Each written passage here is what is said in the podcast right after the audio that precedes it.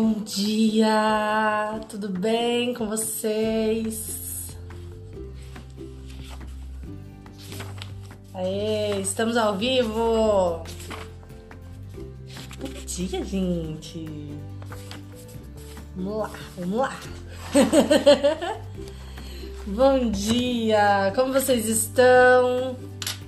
E gente, vocês sentiram falta esses dias que nós que nós não temos live, né? Agora mudou as lives do, no nosso clube do livro, elas vão acontecer toda terça e quinta, né? Eu fiquei com saudade, assumo. Assumo que fiquei com bastante saudade.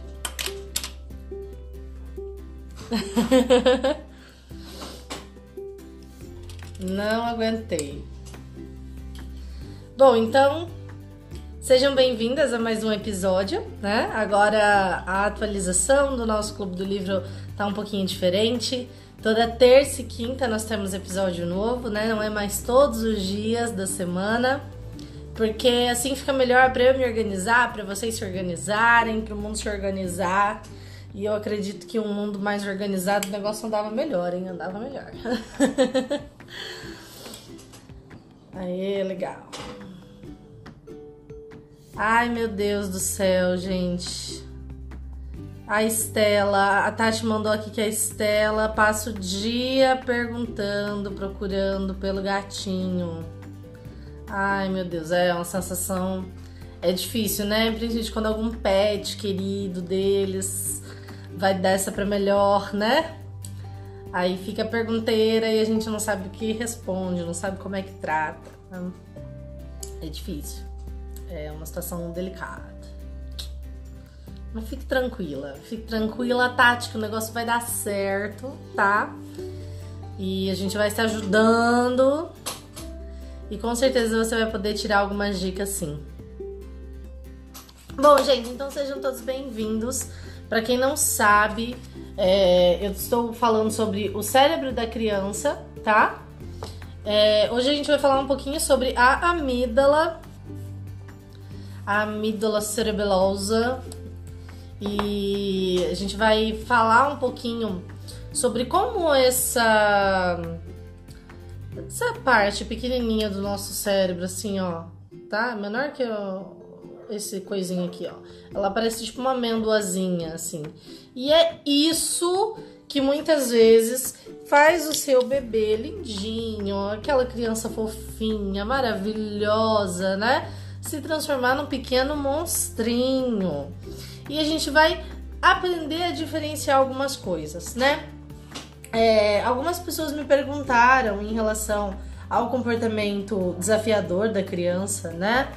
É, a famosa teimosia, teimosia. É, e aí vieram falar comigo assim, Lourdes, mas você falou sobre se conectar com a criança, né? Redirecionar a criança. Tá, mas e aí, o meu filho, ele tá fazendo birra, né? Ele tá fazendo birra. Eu já falei para ele que eu não queria que ele fizesse tal coisa e ele resolveu fazer. E aí, né? E aí, eu vou me conectar com ele, redirecionar ele, e eu nunca vou falar dessa birra com ele, nunca vai receber uma bronca, eu sempre vou ter que negociar com ele, né? Tô criando um mimadinho, né? Dentro de, disso daí que você tá ensinando. E aí na última live que eu fiz aqui no canal, eu expliquei isso para vocês, né? De que até agora a gente tratou de crise, não necessariamente de birra no sentido de teimosia, tá? Mas no sentido da birra que a criança não consegue se controlar. Hoje eu vou explicar um pouquinho mais para vocês o que eu quero dizer com uma birra que a criança não consegue se controlar e com uma birra onde a criança ainda tem controle do corpo, ainda tem controle da mente e, inclusive, em alguns momentos dessa birra, a partir dos dois anos, tá? Até os dois anos é muito difícil aí que a sua criança esteja fazendo alguma coisa para te manipular, mas existe sim a possibilidade de se jogar no chão, essas coisas. Você sabe diferenciar, tá? Um choro de necessidade, né? Que aí é aquela coisa, a criança chora porque ela quer colo, porque ela quer peito, porque ela quer carinho, porque ela tá com medo, né? Então tem uma diferença entre o choro, né, de medo, de necessidade, e aquele choro, né, do tirei algo da mão dele, se joga no chão e tal, blá, blá, blá.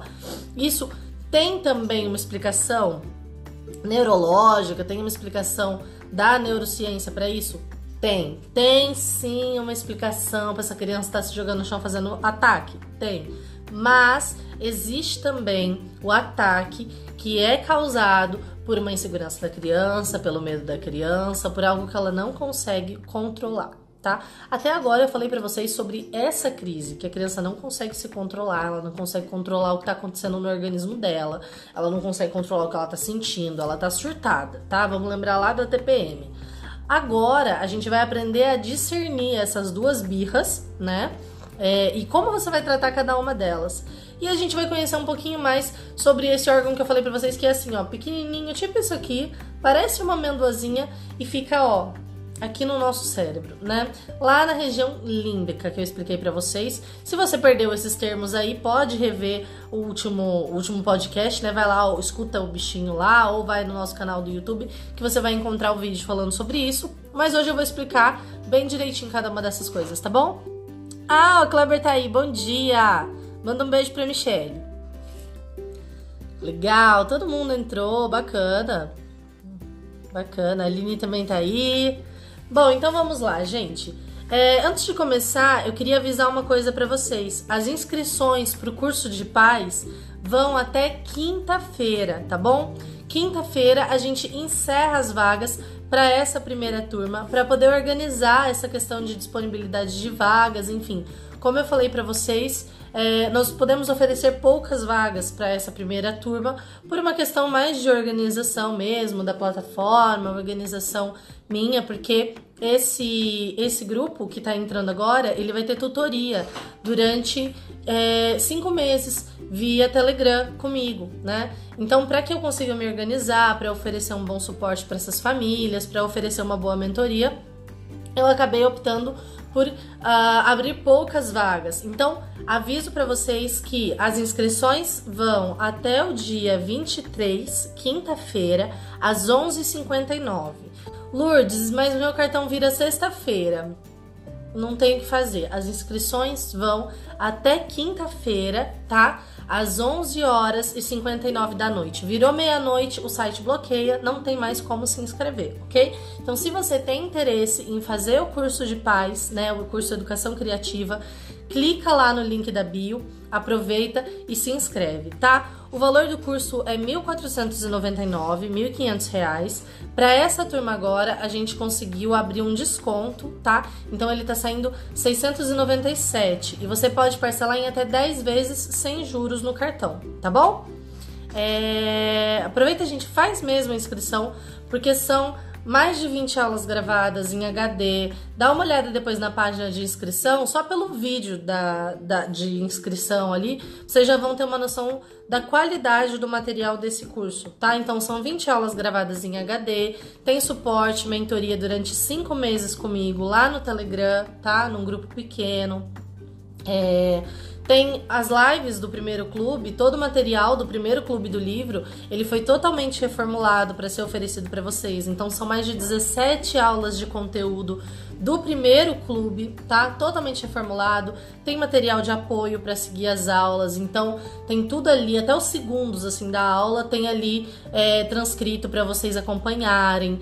Tá um material muito, gente, muito, muito completo. A gente vai falar desde a formação é, dessa geração atual, né, no primeiro módulo, geração alfa, a educação sentimental, a educação intelectual da criança, a educação na prática, né? E tem um módulo bônus que, que a gente preparou, é, que é um módulo só sobre metodologias. Então a gente vai falar um pouquinho sobre o que é pedagogia Waldorf, o que é educação clássica, o que é Montessori, o que é construtivismo, enfim, todas essas metodologias explicadinhas de um modo bem simples de entender, tá?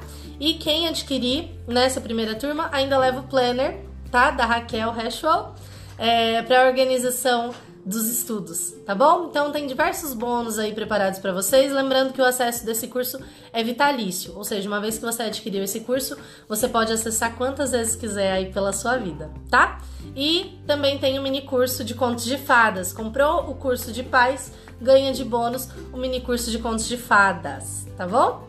De como ensinar contos de fadas para as crianças. Então, corre lá no link da bio, já dá uma olhada ali na página de inscrição e vê se não enrola não, porque como eu falei para vocês, é, as inscrições vão até o dia 23, ou até acabarem as vagas. Até agora já preenchemos metade das vagas disponíveis. É, ontem à noite a gente completou essa marca, fiquei muito feliz em ver todos vocês interessados, porque realmente, gente, como eu falei, é um material que eu queria ter é, quando, quando eu comecei a me envolver com a educação, tá? Então é isso. Bom, sem mais delongas, vamos lá para o nosso, acho que sétimo episódio, né? Do cérebro da criança. Hoje a gente vai falar um pouquinho então sobre a amígdala, né? No caso, as amígdalas cerebelosas, porque são. A gente, quando divide o cérebro, né? Elas ficam ali um de um ladinho e outro do outro ali.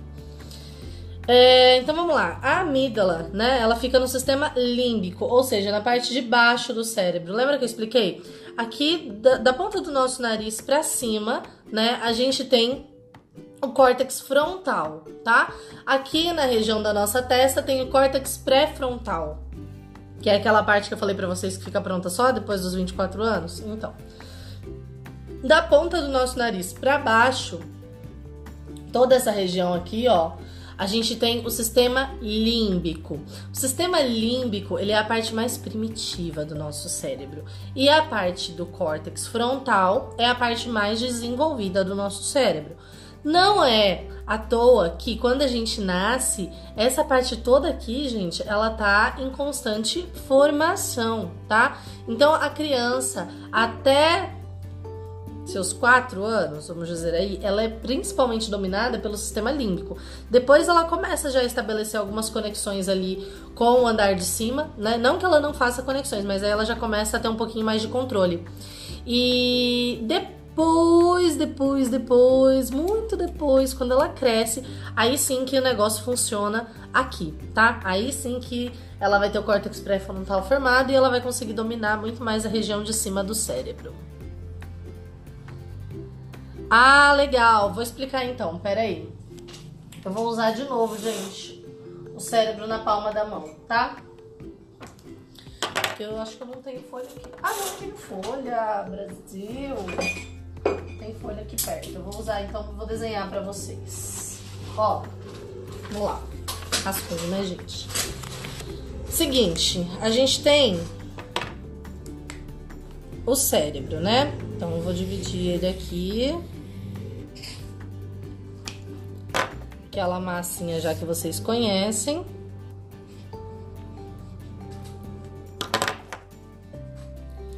E aqui vamos fazer aqui o cérebro visto de cima.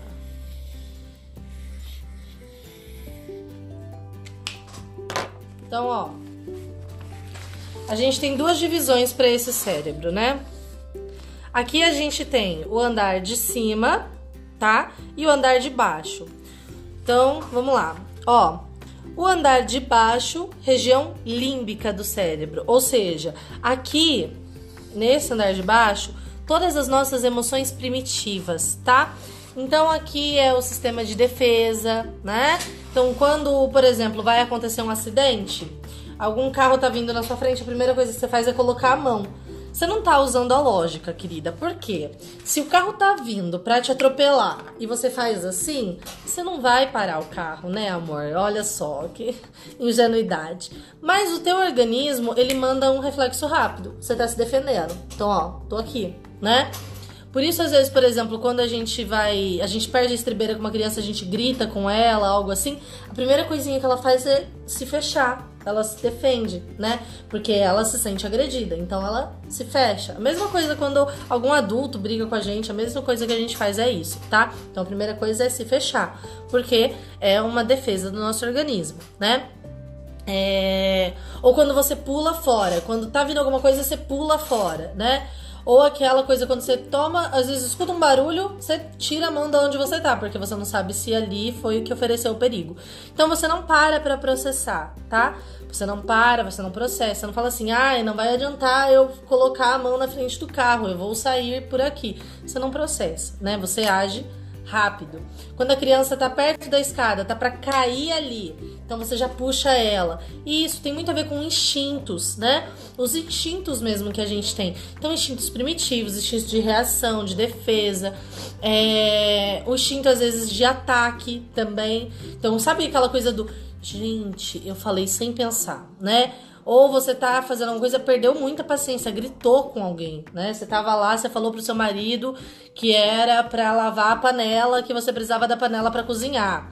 Aí ele foi lá, começou a lavar os pratos, né? E aí você vai lá e grita com ele. Aí você para e pensa, gente, mas por que que eu fiz isso? Por que que eu tive essa reação horrível, né? De gritar, de agredir verbalmente às vezes e tal. O que que é isso, né? É o sistema límbico funcionando e aí você não processou o que você estava fazendo, você não processou o seu pensamento, você não processou aquela aquele instinto que veio, né? Aquela aquele sentimento, aquela coisa que veio ali no momento e você expôs isso, né? Então, o sistema límbico ele está muito ligado com os instintos do ser humano. O andar de cima, tá? Ele é um andar mais complexo, que ele tá ligado, gente, principalmente com as funções que você não encontra no reino animal, né? Então, a função da fala, de você é, organizar seus pensamentos, né? Passar por um filtro. Então, olha só, você passa por um filtro, né? Você fala assim, peraí, gente. Por exemplo, ó, é... o teu filho te bate, né? A criança ela vai lá e puxa seu cabelo. Qual seria a reação natural? É você jogar a criança, é você, sei lá, agredir ela também, é puxar o cabelo dela, né? Isso seria um instinto natural nosso, tá? Pensando aí.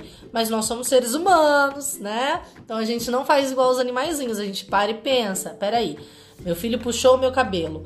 Você vai ter uma reação com ele que você parou para pensar. Então você vai falar: "Não, não pode fazer isso você me machucou, né? Você vai falar firme com ele, ou você vai processar às vezes uma outra coisa que você gostaria de fazer no momento, né? Ou alguma outra coisa que levou a criança a fazer isso. Então você vai processar, tá? E aí você não vai simplesmente reagir a essa agressão da criança, você vai falar assim: peraí, ele tem dois anos, ele tem um ano, né? Então a reação que eu vou ter com ele não é a mesma reação que eu teria com um adulto que tá fazendo isso comigo. E aí você vai parar para pensar, né? Então é isso, gente. Olha, esse daqui é o lado que pensa, tá? É a parte que. Não, não que, que o lado de baixo ele não sirva para fazer isso. Mas aqui é a parte da maior organização de pensamentos, de pensamentos abstratos, pensamentos complexos, tá? É muito parecido sim com o que a gente faz na divisão de direito e esquerdo, né? O lado direito do cérebro é o lado que vai ser responsável pelas emoções, por uma parte mais racional, emocional, blá blá blá a parte esquerda ela vai ser mais organizada ali. Isso tudo, gente, é uma representação didática, tá? Se você for estudar realmente a neurociência, você vai encontrar outras informações ainda sobre isso. Mas isso daqui é um modo mais didático de você explicar a integração que o cérebro da criança precisa ter, tá? Então aqui o que, que acontece? É parecido? É, mas aqui a gente está falando de uma região que só vai se desenvolver completamente aos 24 anos, tá? Então, ó até os 24, isso daqui não está desenvolvido, tá? Isso aqui não está desenvolvido, isso daqui ainda está em evolução, isso aqui ainda está em desenvolvimento. Agora, o sistema límbico, não, o sistema límbico já está. Lado direito, lado esquerdo do cérebro também já está formado, tá? Então não tem isso de assim, ah, e até o até os 4 anos a criança só tem o lado direito, depois ela vai formar o lado esquerdo. Não tem isso. Isso daqui a gente pode usar, essa técnica de integração lado direito lado esquerdo, a gente pode usar com a criança desde pequenininha. Então, meu filho tem um ano, ele tá numa crise, ele tá surtado. Como eu posso auxiliar ele? Conectando. Então, você se conecta primeiro com ele, lado direito com lado direito, depois você redireciona lado esquerdo com lado esquerdo, tá? Se você perdeu esse conteúdo, vai lá no nosso podcast ou no nosso canal e assiste as primeiras lives que você vai ver é, um pouco mais sobre essa questão de lado direito e lado esquerdo. Mas isso daqui é só uma explicação para vocês entenderem, tá? Então, aqui para cima, gente, só forma a partir dos 24 anos. Até lá, a gente ainda tem um tempo, tá? Então, lado direito e lado esquerdo não tem prazo de formação. Pode começar. É que é claro que dependendo da, da época, né? Tem as preferências. Então, quando a criança é muito pequenininha, ela ainda tá ligada muito em emoções. Aí é normal que o lado direito dela seja o lado de preferência dela de reação, né? Mas a gente encontra aí essas, essas duas uh, áreas pra gente trabalhar, tá? Então, a amígdala cerebral, ela é principalmente a, a, é, a catalisadora ali de todas essas emoções, de todos esses instintos que eu falei para vocês, que estão guardados ali, né, no sistema límbico. A amígdala cerebral, ela faz parte disso e ela é principal responsável por dar todo esse insight, né, pra gente aí é, em relação a isso. Então, essa coisa de proteção, né, esse de se proteger, de se defender, de atacar, tudo isso, gente, a amígdala ela vai catalisar, tá? Então, aqui ele ainda coloca ela como cão de guarda do cérebro. Ela é a parte que tá ali atenta, ó, ligadona. Aconteceu um negócio, ela reage. Aconteceu outra coisa aqui, ela reage, né? E ela é principalmente o que a gente aprende a controlar quando o nosso córtex pré-frontal está formado. Mas até lá, a gente ainda tem alguns problemas com essa senhora amígdala cerebelosa, tá? Então, olha só, não tem nada de ruim nisso. Tá bom, gente? Não é ruim uma pessoa ela fazer uso da, da amígdala cerebelosa dela. Não é ruim isso. Ela não é uma parte que tá ali para transformar a gente em bicho. Mas, tá? Existem momentos para tudo na nossa vida. Existem momentos que é muito bom a gente fazer o uso dela e existem momentos que a gente tem que controlar ela, né? Como eu falei para vocês, quando a gente tá, por exemplo, perto de um acidente, a melhor coisa que a gente tem a fazer é reagir rápido, né? Sair do lugar ali e tal, ter essa defesa. Agora, numa situação que você não precisa se defender, que geralmente são as situações do cotidiano, né? Então, peraí, vamos parar, vamos pensar, vamos refletir um pouco melhor, porque é, talvez não tenha essa necessidade do ataque, talvez não tenha essa necessidade que você tá reagindo ali imediatamente, tá? É, e aí, olha só que legal. As crianças, normalmente, né, é, eles uh, acionam ali a amígdala e eles bloqueiam aquela escada que eu falei para vocês de conexão do lado de cima, né, da parte de cima com a parte de baixo. Então, é como se aqui a gente encontrasse uma escadinha, né? Então, aqui tem uma escadinha para conectar o andar de cima e o andar de baixo, né? Só que o que, que acontece? Quando a tal da amígdala é acionada, olha aqui. É como se colocasse aqueles portõezinhos de bebê. E aqui, ó, ela não desce. Não desce, não sobe, fica sem ter como se mexer. A amígdala veio, pá.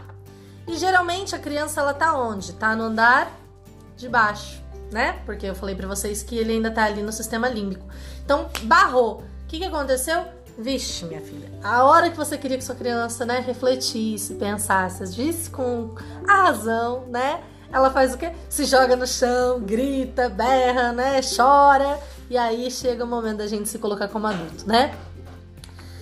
Sim, olha que legal. A Arielle contribuiu aqui com a gente um pouquinho com o ensino da Charlotte, né? Ela coloca que a Charlotte fala que a criança ela não nasce com caráter. O caráter só se forma na vida adulta, né?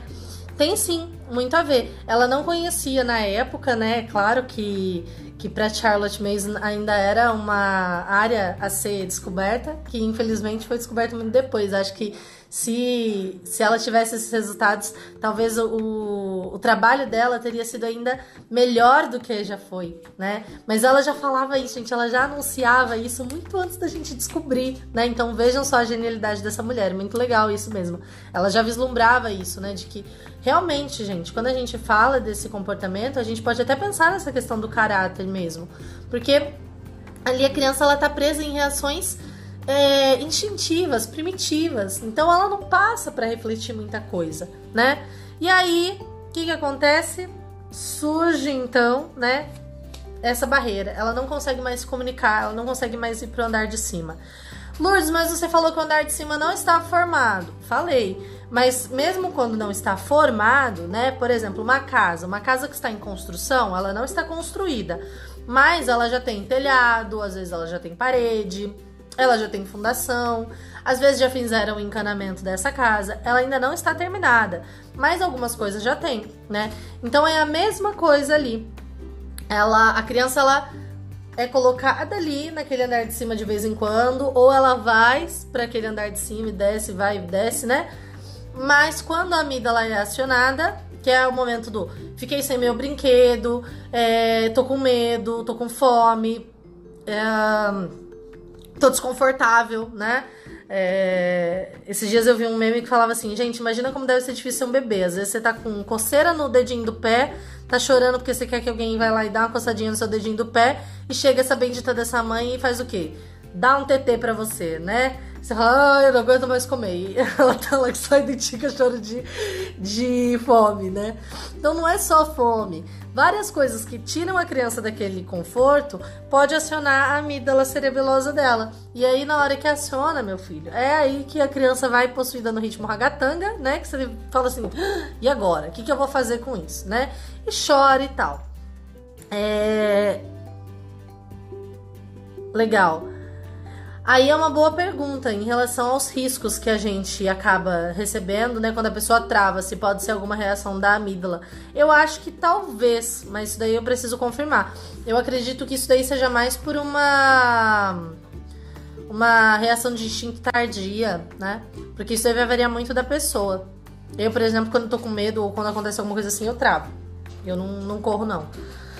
É, aliás, nem é uma informação segura de compartilhar, né, gente? Se alguém por aí tá me assistindo e tá com interesse em me sequestrar, esquece o que eu falei agora, tá bom? Porque eu tenho uma reação muito boa. então vamos lá. É... E aqui, olha só, travou, né? E aí acaba de intensificar o problema. porque O andar de cima, ele não está formado. Já começa por aí o nosso estresse com a criança, né? E aí, ainda quando a gente coloca esse portãozinho ali, na hora que a amígdala é acionada, aí pronto, aí que a criança fica ali presa no andar de baixo, né? É... Então aqui existem várias técnicas que a gente pode utilizar. Se você já passou por uma situação dessa, né? A melhor maneira de tirar essa criança da crise é, porque na cabeça dessa criança realmente é uma crise, viu, gente? Quando eu falo que a criança tá com medo, quando a criança tá, é, sei lá, com medo porque roubaram o brinquedo dela, sumiram com o brinquedo dela, alguma coisa assim, é crise. É de verdade para crianças, daí é real, tá? É, na cabeça dele, quando ele se pega nessa crise, o que você precisa fazer é tranquilizá-lo. Então, tá tudo bem, fica tranquilo, eu tô com você. Você tá sentindo medo, você tá sentindo assim. Você começa a falar pra criança as coisas que estão acontecendo com ela, né? Então seu coração tá apertado, tá difícil de respirar, sua barriga tá tremendo. Isso que você tá sentindo é medo, né? É normal, eu também sinto algumas vezes, mas você precisa se acalmar pra gente poder ter controle, né? E você vai ajudar a desviar a atenção para alguma outra coisa. Então, o que, que você vai fazer? famosa técnica do Olha lá, o passarinho, que legal. Vamos ver ele, vamos lá comigo, né? Distrai a criança, gente. Isso daí não é. Não tá matando a criança, não, viu? Pode distrair ela, porque você tá usando ela ali, você tá tirando ela da situação de crise, trazendo ela para um momento que aí você vai conseguir conversar com ela, né? Então tranquiliza, tá tudo bem, filho, vem aqui no meu colo, tá tudo bem, vem cá, eu vou cuidar de você né? E aí você tira ela daquele gatilho que a gente vai chamar, tá? O gatilho é o quê? É essa situação onde a criança tá ali numa, né, na, na, em algo que aconteceu, acionou a amígdala dela e pronto, né? Então o gatilho a gente vai pensar isso, algo que aciona uma crise, tá? Então ali nessa reação com a criança, é isso que acontece. Você vai redirecionar ela, né? Vamos fazer outra coisa, esquece isso daqui, depois a gente pensa nisso, vamos lá e tal, né? E aí você distrai essa criança.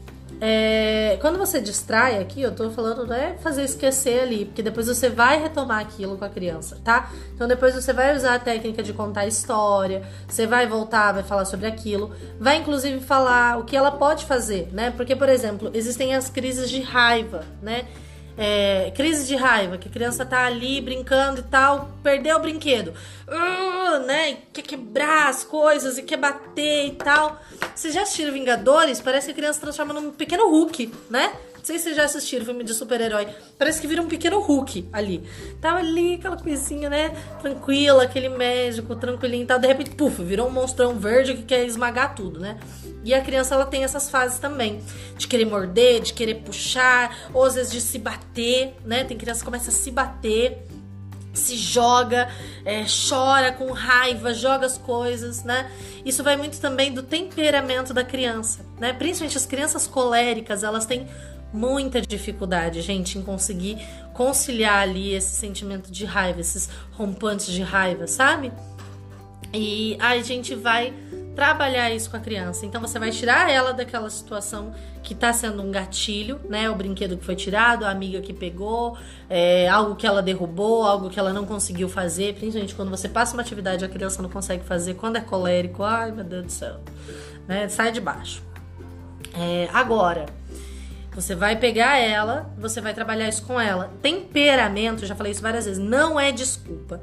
Temperamento não é desculpa. Sabe aquelas pessoas que são cabeça dura, que a pessoa, olha, pelo amor de Deus, né? Ô teimosa. Aí você vai lá e fala com a pessoa sobre esse mau hábito dela, né? Esse mau hábito dela. E aí você vai e conversa com ela. E vai trazer isso daí e tal, nanana. E aí a pessoa ela faz o quê? Né? Ela vira pra você e fala assim: Ai, é que eu tenho sangue de português. Ai, é que eu tenho sangue de espanhol. Por isso que eu sou teimoso, assim. Ô meu filho, vamos, vamos conversar sobre uma coisa, tá bom? O seu tataravô que veio da Espanha podia usar essa desculpa da cultura dele. Você já tá culturado no Brasil, amor. Não tem sangue nada aí, não, tá? É boa educação, aprende, se vira, se adapta, tá? Ah, eu falo, eu grito com as pessoas porque eu tenho sangue italiano. Querida, não tem sangue italiano coisa nenhuma, não. O sangue italiano é na hora que a gente tá com a família lá e que todo mundo fala alto. Agora, gritar com uma pessoa é falta de educação. Então, se comporte como tal, tá? Então, não vem com essas coisas aí, não, tal, não sei o quê. Ah, porque meu temperamento, ah, porque eu sou assim. Acabou. Não é desculpa. Temperamento é pra gente se autoconhecer e pra gente saber quais são os nossos pontos fortes e quais são os pontos fracos que precisam ser trabalhados na gente. Então, quando a criança é colérica, não é desculpa para ela sair jogando tudo, gritando, tendo ataque de raiva, né? É uma coisa que você sabe que ela vai ter e que você precisa desenvolver técnicas para trabalhar isso com ela, para redirecionar essa raiva, né? Como eu falei, a raiva em si não é ruim. Por exemplo, os coléricos, eles são ótimos líderes. Por que eles são ótimos líderes? Porque eles são enérgicos, né? E se não fosse toda essa energia, gente, não seriam, né? Então, olha só, é um ponto positivo. Agora, ele vem com um ponto negativo, que é exatamente toda essa energia quando ela vem canalizada de uma forma ruim. Então, é isso que você vai ensinar pro seu filho. Olha, depois de você tirar ele da situação de crise, tirou ele daquilo que ofereceu gatilho e tal, desviou a atenção da criança, aí você vai chegar e vai conversar com ela. Olha, filho, tem horas que você tem raiva, né? Tem horas que você se frustra porque a coisa não dá certo e você chora, e você quer gritar e você, né? Mas não é assim que a gente resolve as coisas. Não é na base do grito, não é na base da, né, da de jogar, de, da agressão, não é assim, né? Eu não grito com você, eu não agrido você, então você não tem esse direito de fazer isso sobre as pessoas, né? Porque a gente não pode fazer isso, tá? Isso é muito feio, é um péssimo comportamento. E eu estou muito triste com esse comportamento seu. Eu estou muito frustrada com esse seu comportamento, né? Seja sincero, fala para a criança aquilo que você está sentindo. E aí você vai e trabalha com ela. Vamos fazer um trato? Quando não der certo e você ficar com muita raiva, você vai pegar esse travesseiro aqui, ó, vai pôr no rosto e vai gritar até passar a sua raiva, tá bom? Beleza. Ó, você vai pegar essa almofada aqui e vai bater nela até passar a sua raiva. Passou? Tá bom. Tá vendo? Então é isso. Você pode descontar a sua raiva na almofada, não em mim, né? E você trabalha isso com a criança. Não é ensinar a criança. Tem, tá? Não é ensinar a criança a pegar a primeira coisa que tá na, na no objeto ali e socar. Não. Separa um objeto para isso, né? Para que a criança consiga ter essa noção aí e tal. Agora, tô falando o quê? Tô falando de sistema límbico. Tô falando de birra que vem do andar de baixo. Agora, Existe birra que vem do andar de cima? Pois é, gente, tem birra que vem do andar de cima. Sabe por quê? Porque eu acho que a gente precisa acabar com o mito de criança boazinha, tá? Vamos acabar com esse mito. Crianças não são inocentes, crianças não são boazinhas, crianças não são perfeitas. Não, tá? Tira essa visão angelical da criança. A criança ela é um ser humano. E eu acho que é por isso que a gente se frustra tanto com os filhos. Porque a gente coloca uma, uma responsabilidade na criança de ser um humano perfeito, né? De ser um humano sem maldade alguma.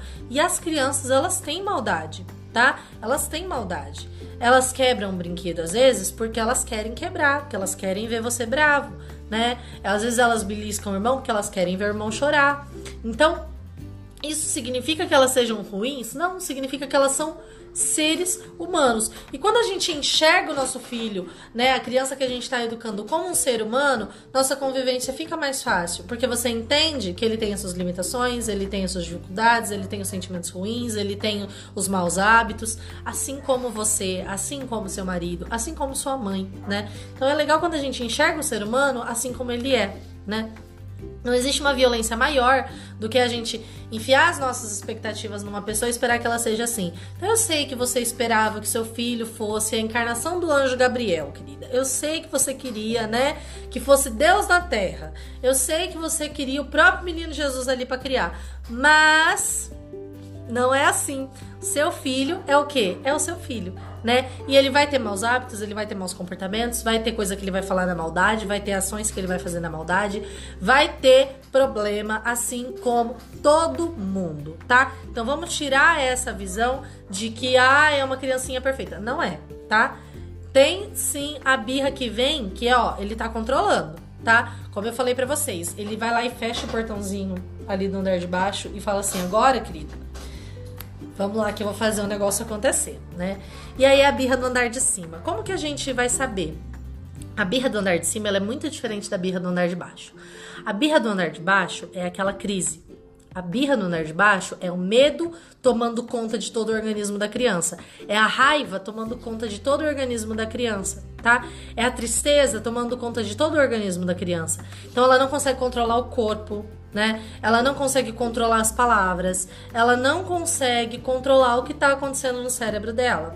Ela surta, tá? Lembra que eu falei para vocês da TPM? Então, existem os momentos do mês também, né? Que a gente tá o quê? Tá meio carente, tá lá aquela manha dentro da gente, né? Aí o que, que você faz? Você liga pro seu marido, pro seu namorado, pro seu pai, pra sua mãe, sei lá quem. Você liga e fala assim: Ai, eu tô me sentindo muito estranha hoje, eu tô muito ruim, né? Nossa, eu tô enjoada. Ai, eu tô tão ruim. Ai, eu tô com uma dor de cabeça. Por quê? É porque você quer que a pessoa vá lá, fique né, toda. Nome disso é o que, querida? Manipulação. Tá vendo? Olha só, né? E a gente só olha para as crianças. A gente também é manipulador em alguns momentos, né? E isso não é bom. Isso daí é um péssimo hábito. É uma coisa que a gente precisa desenvolver. Na TPM, você não controla. Na TPM, você chora, você briga, você tá triste, você se afunda no chocolate, você não controla o seu organismo, né? Você não controla o seu humor. Agora, o resto do mês você controla. E aí é o momento que às vezes você usa para manipular as pessoas que estão ao seu redor, né? Então, percebam que tem diferença da crise da TPM e da crise que a gente tem de manhã também, que a gente cresce, mas continua com manhã, né? Agora, a criança, vamos pensar aí, tá? A criança, existe a birra do andar de baixo, que é eu não controlo o que eu tô sentindo, eu não sei como controlar isso, eu tô desesperado, eu vou morrer, né? Ela não usa a razão, tá? Por isso que não adianta você pegar uma birra do andar de baixo e falar assim, filho, calma, isso é normal. Isso tá... Não. Isso daí você faz depois de você desviar a atenção, depois de você redirecionar, depois de você contar uma história, depois de você distrair a criança, aí você entra ali nessa conversa, tá? Mas até então, querida, pode falar que ele não vai morrer, que ele não quer saber, né? Ele tá surtado. Então, não adianta. A birra do andar de baixo é essa birra que foge do controle. Aí a gente chega na birra do andar de cima. Qual que é a birra do andar de cima? É a birra que quando você vira e fala assim, ó, eu vou deixar você sem videogame essa semana se você continuar. Tá bom, mãe? Parou a birra. Incrível, né? É a birra do andar de cima, é aquela birra que a criança tá se jogando no chão e fala: Eu quero esse brinquedo. Aí você fala assim pra ela: Ó, você vai parar? Você vai parar? Porque senão você não vai tomar sorvete. Levanta e vai, né? É essa birra. Vocês conhecem essa birra, né? Birra do andar de cima é a birra que a gente controla, tá? Como eu falei, é a tal da manipulação fora da época da TPM, entendeu? A birra do andar de cima é essa birra que vem que quando você vai lá e fala que vai tirar alguma coisa que a criança gosta, ou que você vai lá e dá uma bronca, né? Aquela bronca firme, fala assim: para com isso, eu não vou falar duas vezes. Pronto, acabou a birra, né? Se controlou. Dá até aquele. Sabe, vocês conhecem esse. que a criança faz? É isso. Quando ela faz isso daqui, pronto, acabou a birra, né? Então é isso. Aí controlou a birra da criança. Essa birra veio do andar de cima. É uma birra que ela planejou, tá? E aqui ele vai falar uma coisa muito legal: não se negocia com o terrorista. Quando a criança entra numa birra do andar de cima, você não parte para negociação. Você não vai negociar, você não vai redirecionar, você não vai conversar com ela assim, filho, tudo bem se sentir desse jeito, eu entendo, vamos lá, vamos conversar e tal. Não. É o para. Chega. E é não falar duas vezes. Você teve um mau comportamento, é isso que vai acontecer. Vai lá, prometeu, cumpre. Prometeu que vai ficar sem videogame essa semana. Nada de videogame essa semana, porque você falou e a sua palavra tem que valer. Porque quando chegar a birra do andar de baixo, ele tem que ter segurança de que você fala e faz. Quando você fala para essa criança que não é preciso ter medo nessa situação, que você está cuidando dela, se você não cumpre a sua promessa quando tem uma birra do andar de cima, na birra do andar de baixo ele não vai acreditar em você. Tá? Numa situação que ele precisa de você para poder contar com você, ele não vai confiar em você. Essa é a grande diferença. Então, você vai saber, né? Você sabe por quê? Porque a criança, ela tá fazendo essa birra, ela não consegue controlar. É a birra, querida, que você pode falar, vai ficar sem videogame. Se você não for agora pra escola, eu vou deixar você sem sobremesa. Eu vou deixar você sem isso. Você pode falar o que for, né? Não adianta, a criança não consegue controlar. Agora, uma birra do andar de cima é a birra que assim que você fala, ó, Parou? Eu vou deixar você sem sobremesa. Pronto, ela controla, né? É aquela birra que às vezes você percebe, por exemplo, o choro é manipulado. Então é aquela birra sem lágrima, né? É aquela birra que a criança diz assim: Ah, eu quero. Ah. E ela tá assim, ó, com o olho assim, ah, né? Ou aquela birra que quando você tá olhando ela acontece, na hora que você vira as costas, pronto, a criança para, né? Então, isso daí são birras do andar de cima, que é a birra onde ela tá controlando, né? Ela consegue controlar o organismo, ela consegue controlar as emoções, ela consegue controlar aquilo.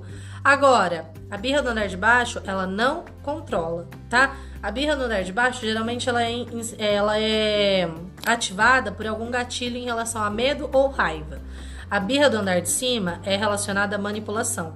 Então é aquela coisa do eu vou chorar, eu vou causar vergonha porque eu sei que ela vai me dar, né? E por que, que você não cede a uma birra do andar de cima? Primeiro porque vai ser recorrente, tá? Você falou assim: hoje nós não vamos comprar nada no shopping. E você vai com a criança, ela faz uma birra e você compra o brinquedo para ela, te prepara, porque toda vez que você for no shopping você vai ter que lidar com essa birra. Agora, a partir do momento que você fala não, qual foi o nosso combinado? Não comprar. Então eu não vou comprar. E se você continuar assim, chegando em casa você vai ficar sem sobremesa. Pronto, ela para de chorar. Essa é uma birra do andar de cima. E é por isso que você não negocia. Porque se você negociar, aí, minha filha, ó, perdeu a linha. Aí ninguém controla mais, tá? Porque você resolve a birra daquele problema. Mas você tá preparada para viver outras 20 birras do andar de cima? Não tá, né? Então você vai fazer o quê? Vai permanecer firme. Se você prometeu que não tem sobremesa, não tem sobremesa. Pronto, acabou.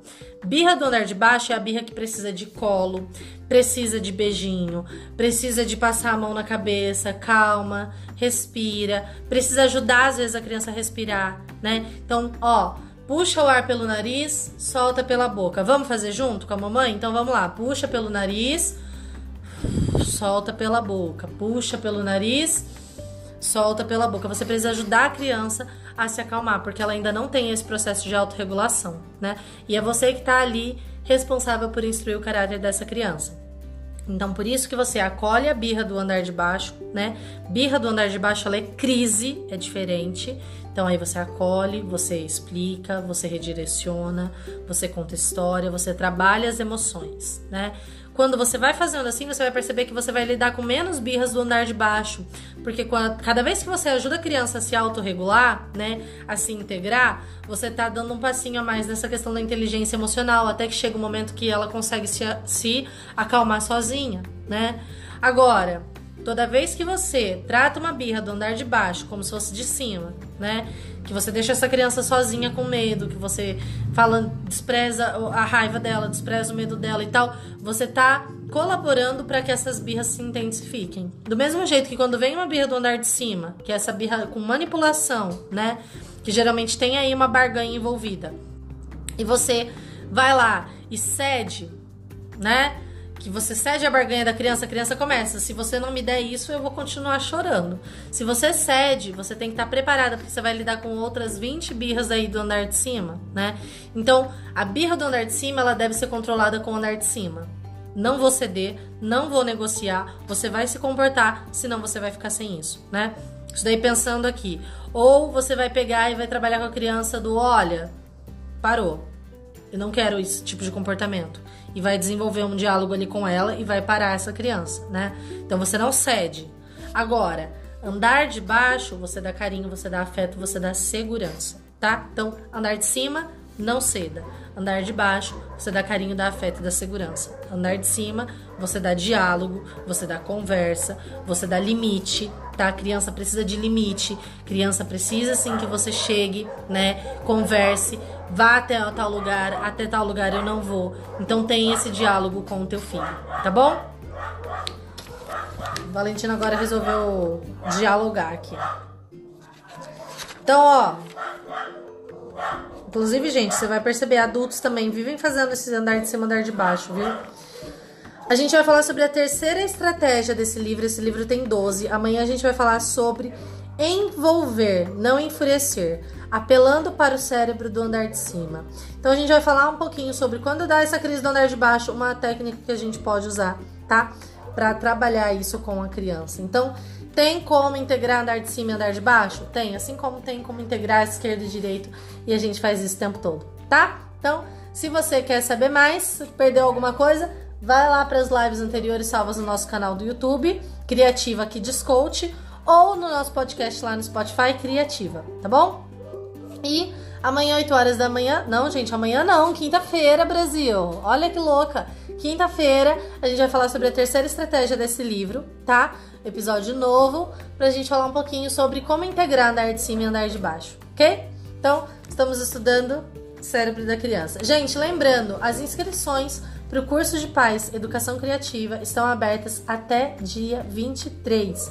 E essa promoção que eu fiz para vocês com mais de 50% de desconto não vai rolar, tá? É agora. Depois disso, não adianta. Então, até dia 23, 11h59, vocês podem se matricular lá no mini curso. Então, corre, vai lá no link da bio, assiste o vídeo lá da, da, da página de venda, né? Da página de matrícula.